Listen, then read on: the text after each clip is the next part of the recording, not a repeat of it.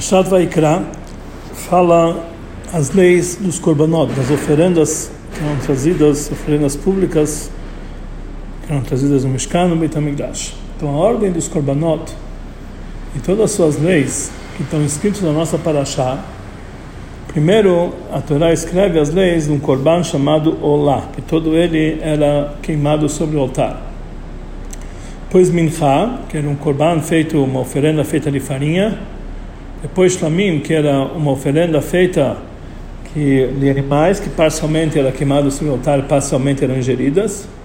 Que todos esses tipos de oferendas são oferendas opcionais, aleatórias, uma doação, não são obrigatórias. Como Rashi ele explica no início da Parashá, sobre o versículo Adam que akrime que é um homem que vai ofertar de vocês. Está falando quando ele vai querer ofertar. Está falando porque aqui o Passuco está falando de oferendas que elas são opcionais, que elas são doações. Sobre isso que está escrito no Passuco. E depois, depois de escrever todas essas oferendas que são na verdade doações, que dependem da vontade da pessoa opcional, depois ele traz no final da Parashá as leis de Hatat, que são aquelas oferendas que vêm para pecados e Hashem, que são outros tipos de oferenda que traz outros tipos de pecados, que são uma obrigação para quem pecou. Que são, na verdade, korbanot de obrigação. Então dá para entender. Tá certo que o Rashi ele tem uma ele tem um motivo para explicar que o Pasuk está falando sobre korbanot, oferendas que elas são doações. Ele tem provas para isso. Mas a pergunta é sobre o próprio Pasuk. Por que, que a Torá começa falando sobre korbanot, oferendas que são doações opcionais? Inicialmente, a, princípio, seria mais importante a Torá escrever, seria mais importante saber as leis que estão falando sobre os korbanot, que eles são obrigados, que a pessoa, que a pessoa é obrigada a trazer. E somente depois, para falar sobre o korbanot, que eles são apenas uma doação.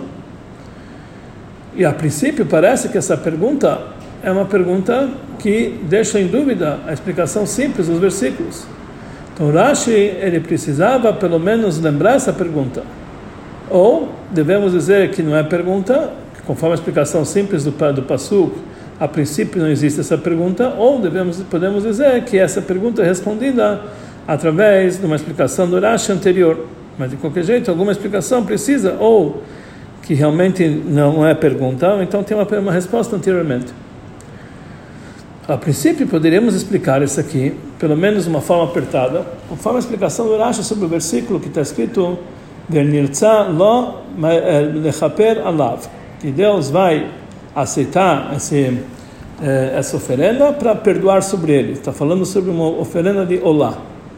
E lá Rashi explica que ele vai ser, que através do korban olá, Deus vai aceitar e vai perdoar para ele. Então ele pergunta sobre que o korban olá traz perdão. Ele responde que sobre quando, quando uma pessoa transgride uma mitzvah a ser, uma mitzvah positiva, que não é uma proibitiva, ou uma proibição, uma proibição que ela é derivada de uma mitzvah a ser, de uma mitzvah, de uma mitzvah positiva, aí o korban lá serve para trazer para ele acaparar o perdão e a expiação. Ou seja, o korban lá, que é um korban que todo ele é queimado sobre o altar, realmente é um korban de oferenda, uma doação, não tem obrigação de trazer ele, mas, por um outro lado, esse corban, essa oferenda, perdoa e tira dele essa obrigação, esse pecado que ele fez, que transgrediu uma, uma, uma mitzvah positiva. Ele tirou um castigo que a pessoa deveria receber sobre si. Então sai daqui que o corban lá está ligado com uma obrigação, mesmo que o próprio corban não é obrigatório, mas através dele você tira um castigo que já é uma obrigação. Então daqui então entenderíamos a ordem dos psukim. Primeiro ele traz as leis do Korban Olá, que expia os pecados, as proibições, uma mitzvah positiva. Depois ele traz as leis do Korban Hatat, que também expia os pecados mais graves. E depois o pecado do Korban Hashem, que é um outro tipo de pecado.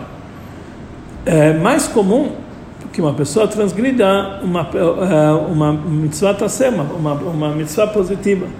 Por automaticamente ele precisaria trazer um korban olá, que ele perdoa sobre esse pecado mais simples. A sé, que é a proibição que ele fez, deixou de cumprir uma mitzvah positiva, ou fez uma transgressão derivada de uma mitzvah positiva. Então isso vem antes, porque é mais comum do que um korban hatat. Que o korban hatat ele vem para perdoar um pecado que eram mais graves. Uma coisa que se a pessoa fez de propósito, ele teria pena de morte celestial, de careto. Então por isso a Torá escreve primeiro o korban olá, que é algo mais comum, os pecados são mais comuns. E depois, korban hatat. E depois ele escreveria as leis do korban Hashem, porque korban hatat ele expia é, a maioria dos pecados, um grande número de pecados, que é cuja, cuja, cuja, é, cuja pena é, pena é caret, pena de morte celestial. Já Korban Hashem é algo mais incomum, mais raro, que ele só tem que ele só perdoa sobre pecados específicos. Então entenderemos então que a Torá escreve conforme a ordem de do que é mais comum. Primeiro, o Korban Olá, que perdoa, perdoa os pecados mais comuns, as proibições, deixou de cumprir uma mitzvah positiva. Depois, Hatar, que são pecados mais graves. Depois, Hashem, que são pecados mais específicos. Mas essa explicação não está correta. Porque se a Torá ela antecipa, ela antecipa as leis do Korban Olá, não porque é uma korban opcional, uma, uma doação, mas porque ele está ligado com o perdão do pecado, uma, uma obrigação que tira dele um, um, castigo sobre isso que ele deixou de fazer, uma mitzvah tassé. Então, é, por que, que a Torá depois interrompe entre o Korban Olá e Hatat, que são ambos que vêm para expiação, com outras oferendas, que são na verdade totalmente opcionais, que não vêm perdoar nada, como as oferendas de Mincha, que são feitas de farinha, ou Shlamim, que são oferendas que, que, é, que, é, que é ingerida pelos, uh, pelos donos, etc. Então, temos que dizer que o Passuk ele realmente ele quer antecipar e escrever primeiro todas as leis de Korbanot que são doações. Antes os Korbanot que são uma obrigação. Então no Korban Orá vem antes de Korban Hatat, não por causa da expiação dele, mas por causa que Olá é um Korban de Nedavá, de doação, e por isso ele vem antes de Hatat. Então temos que explicar por que, que realmente um Korban de doação a Torá precisa especificar antes das obrigações. Então, para entender isso, vamos antecipar mais uma pergunta. Por que, que a Torá começa a falar sobre korbanot, de obrigação, de, ou de, de, doação ou de obrigação de pessoas particulares, e não de korbanot que era feito pelo público? A princípio, deveria escrever o contrário. Primeiro, a Torá precisava nos ensinar as obrigações que o público inteiro tem, e somente depois as obrigações que têm as pessoas particulares. Então, a verdade, poderíamos responder essa pergunta da seguinte forma: aquelas oferendas públicas, elas estão ligadas com, com dias especiais, específicos do ano, Shabbat, Yom Tov, Pesach, etc. Mas os korbanot particulares, que eles são na verdade uma doação ou uma obrigação, a pessoa pode trazer a qualquer momento, a qualquer, momento. Por isso, a, o trecho que fala sobre o korbanot precisa, precisa começar a ensinar para nós as ofertas particulares que podem ser feitas a qualquer momento e também a obrigação de Korban Tamid, que é uma obrigação pública que era feita todo dia, realmente a Torá já antecipou, já escreveu antes em Pashat Tetzaveh. Mas isso é apenas um motivo por que a Torá antecipa o Korban particular, de particulares antes do Korban, antes das oferendas públicas. Por não entende o motivo da antecipação. Mas a pergunta aqui é por que que Bechlal, de uma forma geral, todas as leis do Corban público nem são lembrados nessas primeiras porções da Torá de Parshat Vaikra e depois Sav, somente bem depois das porções que vêm que vem, uh, em Parshat Acharimot e Emor e principalmente no livro de Bamidbar, Parshat Pinchas. Por que que quando a Torá está falando as leis de, oferendas, a nossa Parashá nem lembra as oferendas de Korbanot Zibur das oferendas públicas? Mas a explicação que podemos dizer é a seguinte: a explicação simples dos psukim, as nossas primeiras pashiot desse livro, que é Vaikra Tzav, que vem antes da porção de Shmini. Na porção de Shmini, nós encontramos como Moshe Rabbeinu chamou Aaron e seus filhos e pediu para eles fazerem as oferendas ligadas com a inauguração do Mishkan. Esse era o oitavo dia da inauguração. Então, nossas parshiot, Parshat Tzav, Parshat Vaikrai, Parshat, a primeira parte de Parshat Tzav, foram ditas antes que Moshe Rabbeinu chamou os filhos de Aaron, no final de Parshat Tzav, no começo de Parshat Shmini, para educá-los na, na, eh, na, no feitio das oferendas do Beit HaMikdash. Então daqui nós entendemos uma forma simples por que ele precisou ensinar as leis de Olá e assim por diante, porque Aaron e seus filhos, eles precisavam saber as leis dos korbanot para que eles possam saber como fazer. No momento que Aaron vai chamar, no momento que Moshe vai chamar eles para começar a fazer os korbanot, eles vão fazer como, eles saber como fazer esses korbanot. Por isso, em Parashat Vaikra Ishmini, Parashat Vaikra Itzav, explica como tem que ser feito o korbanolá, como tem que ser feitas as oferendas de farinha, mincha, shlamim, etc., para que eles possam saber como agir na inauguração do Mishkan. Da mesma forma que precisava a Torá antecipar as leis dos korbanot para saber de que forma os filhos de Aaron, Aaron e seus filhos pudessem fazer os korbanot na inauguração do Mishkan, era necessário também ensinar ao povo que oferendas eles poderiam trazer para o Mishkan no momento da inauguração. Eles deveriam estar prontos para saber, ó, daqui, a daqui a pouco, a inauguração do Mishkan, nós vamos poder trazer oferendas. Precisamos saber qual oferendas. Por isso a Torá relata quais oferendas cada um particularmente pode trazer. Principalmente se nós vamos dizer que o Parashat Vaikra, também o início de Parashat Sav, também foram ditos no início dos sete dias da pré-inauguração.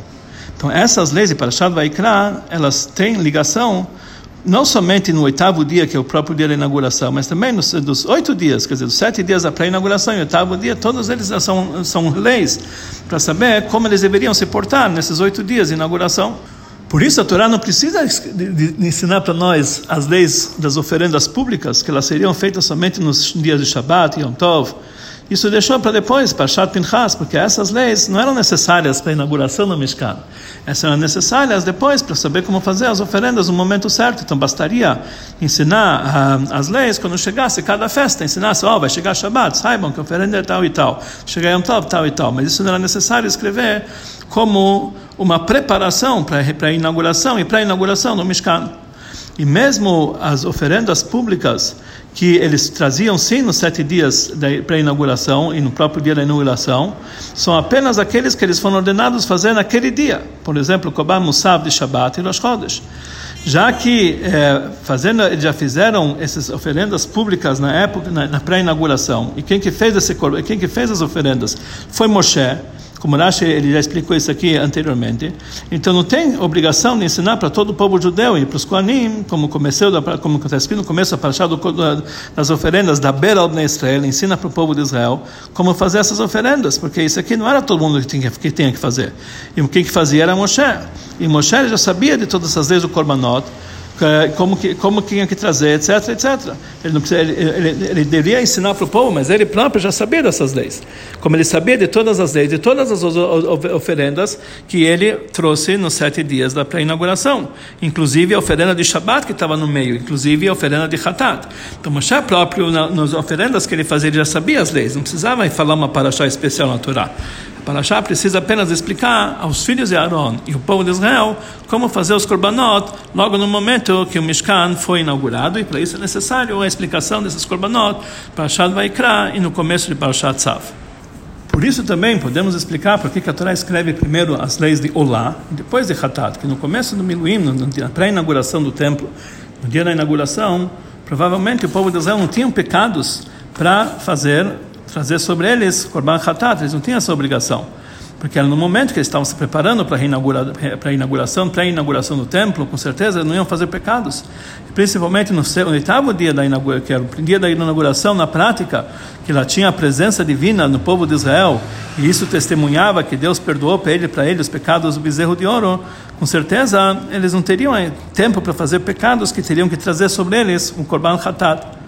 Mas podemos é, é, é assim entendido que o povo de Israel que eles é, se dedicaram para o trabalho da construção do Mishkan com uma grande com uma grande vontade de, de ofertar de, essa, os, os materiais necessários. Então a gente logo entende que logo depois que o Mishkan ele foi, é, foi, foi montado no primeiro dia logo todo mundo queria também trazer uma oferenda que era uma doação que nem eles estavam tanto com, com tanta vontade de fazer todas as doações para o Mishkan por isso, por isso a Torá coloca primeiro as leis do Korbanot, que eles são mais próximos de ser trazidos pelo povo de Israel nos dias da inauguração, que eram Korbanot, que eram, que eram doações.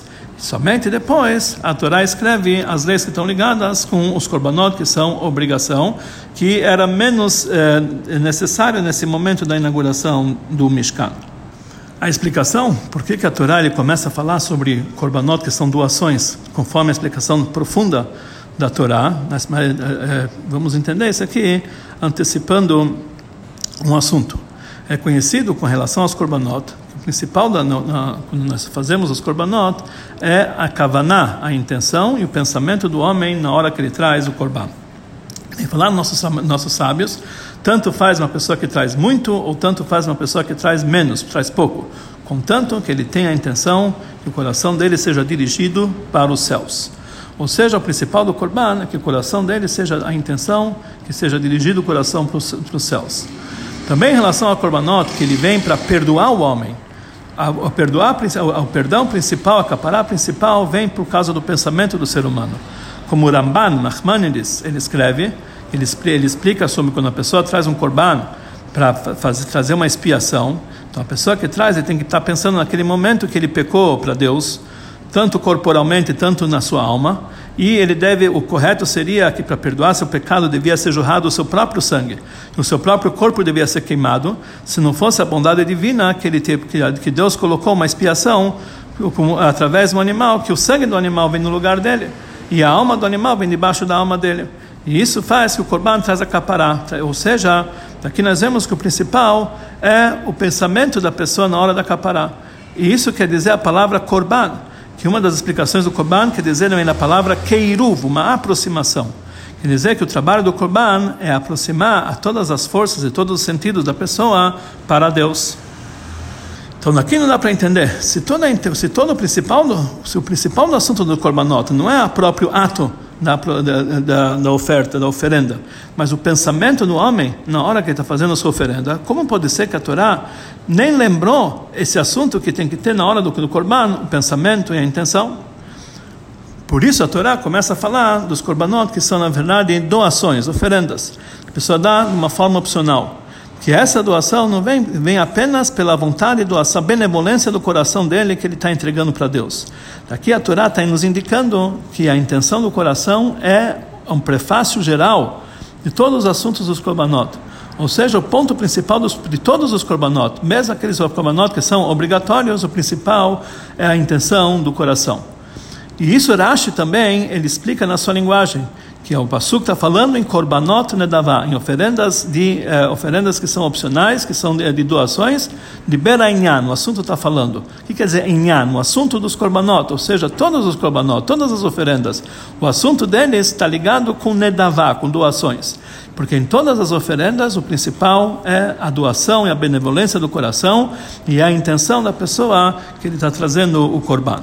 De uma forma mais profunda podemos explicar que essa intenção e essa benevolência, doação do coração, que é necessário em todos os korbanot, na verdade já existe dentro de cada um do povo de Israel, na sua essência e no seu íntimo.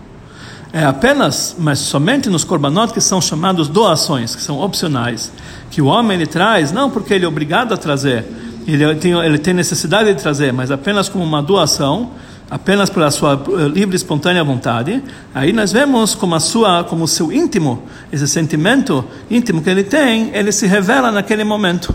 E por isso, para esses korbanot não tem uma obrigação. Rashi ele explica que a Torá está falando sobre korbanot de doações. Aí isso está falando o assunto de korbanot. Que todos os korbanot, todas as oferendas, eles são na verdade uma oferta, uma doação da benevolência do coração. Porque cada Yudi, cada judeu, ele tem no seu coração essa benevolência e essa intenção no íntimo da sua Neshama, e isso que se revela no momento que ele traz o Korban.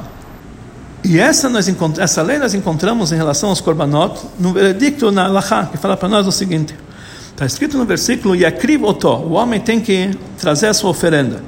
Aqui nós aprendemos que ele é obrigado a trazer, que obrigam ele a trazer. Será que será que me obrigam a trazer contra a sua vontade? Então está escrito no Pasuk, Lirtzonó, que tem, ele tem que ser somente conforme a sua vontade. Então como é isso? Se obriga ou não obriga? Então Agmará nos diz, e assim traz também o Rambam na Lachá, que se, se força a pessoa a trazer um korban, até que ele fala, eu quero. Quer dizer, se força ele a dizer, eu quero. E o Rambam, o Maimonides, ele explica isso aqui em relação também às leis de divórcio, que às vezes se, se, obriga a pessoa a dar um divórcio, até que ele fala que eu quero. O que quer dizer? Se obriga, ele, então essa, essa, essa declaração dele dizendo que eu quero não é verdadeira. Então ele Rama me explica que já que cada Yehudi, no íntimo da sua vontade, ele quer ser parte do povo de Israel, ele quer fazer parte das mitzvot e se afastar dos pecados, e aquilo que leva ele a pecar é apenas o Yetzirará dele. Então, já que bateram nele e forçaram ele e enfraqueceram seu Yetzirará, e ele fala, eu concordo, eu quero dar, então isso realmente ele revela o íntimo dele, que é fazer a vontade de Deus. Então, no momento que ele dá o get, ele dá o divórcio, ele dá com livre e espontânea vontade. Da mesma forma que eh, isso está se tratando, que isso é de livre e espontânea vontade. Assim funciona também com todas as outras intenções que a pessoa é necessário para trazer um korban. Que korban quer dizer uma linguagem de aproximação, ele aproxima todas as suas forças e todos os seus dons para Hashem, todos os seus sentidos.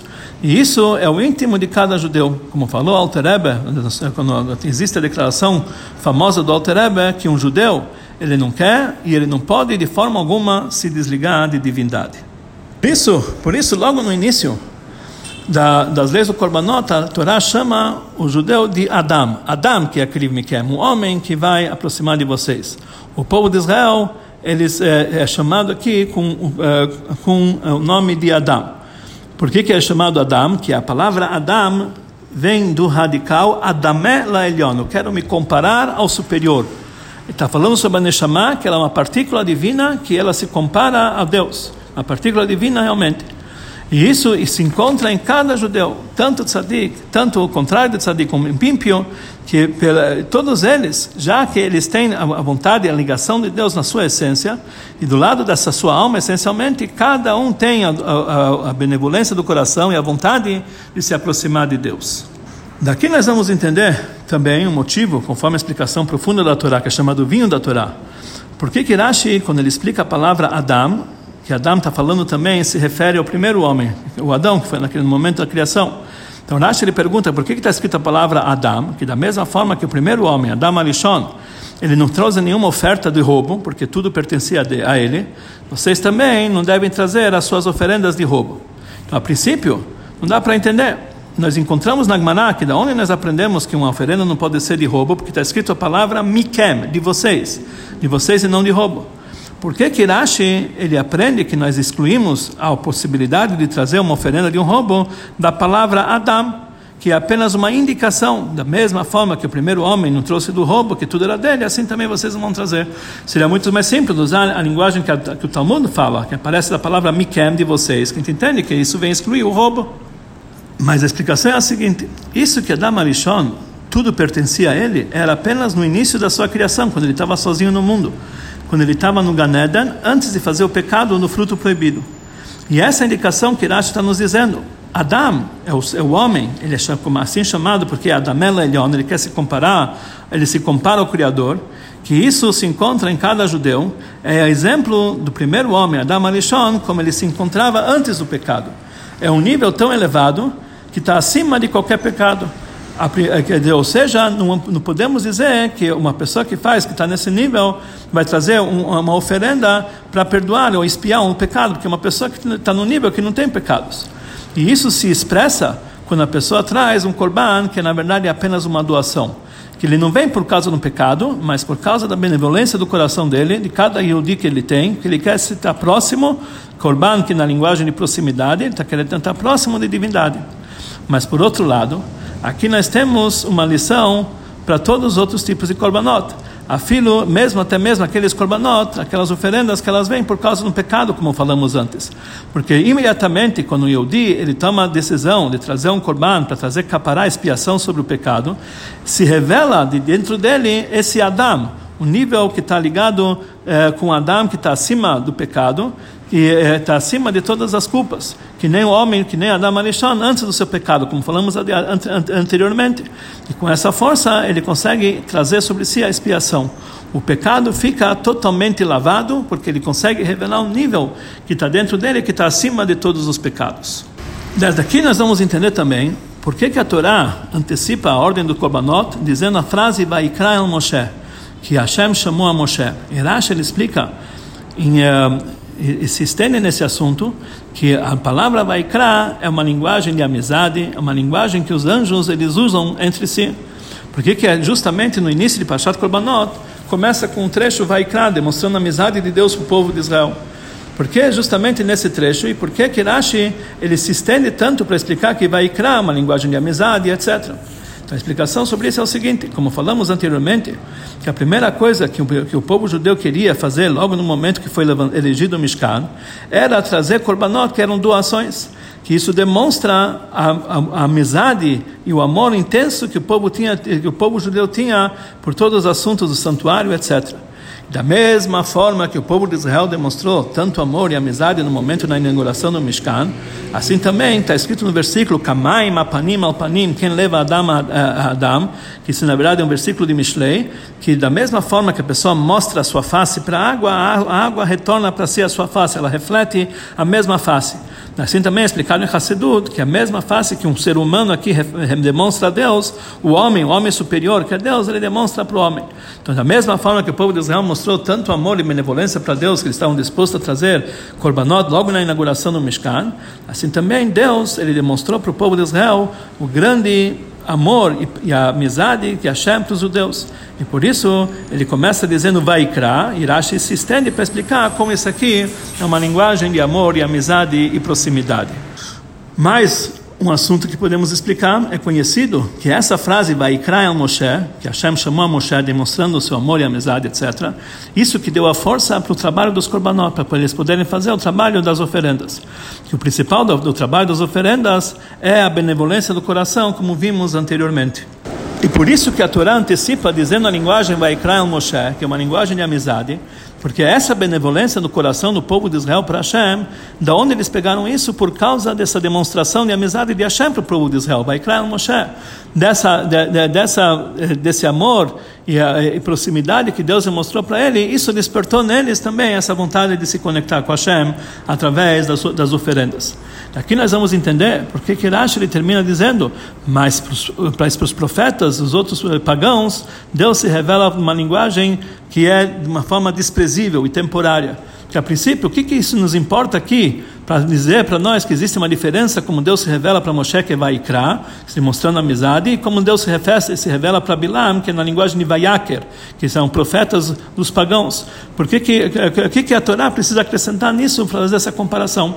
Mas a explicação é a seguinte: da mesma forma que cada judeu tem no seu coração essa benevolência, essa vontade de se ligar com Hashem, sem olhar sua, explicação, sua, sua situação exterior, se ele é um tzadik ou deixar de ser tzadik, mesmo assim, isso demonstra que ele tem realmente, cada judeu tem essa vontade de se conectar com, com Deus.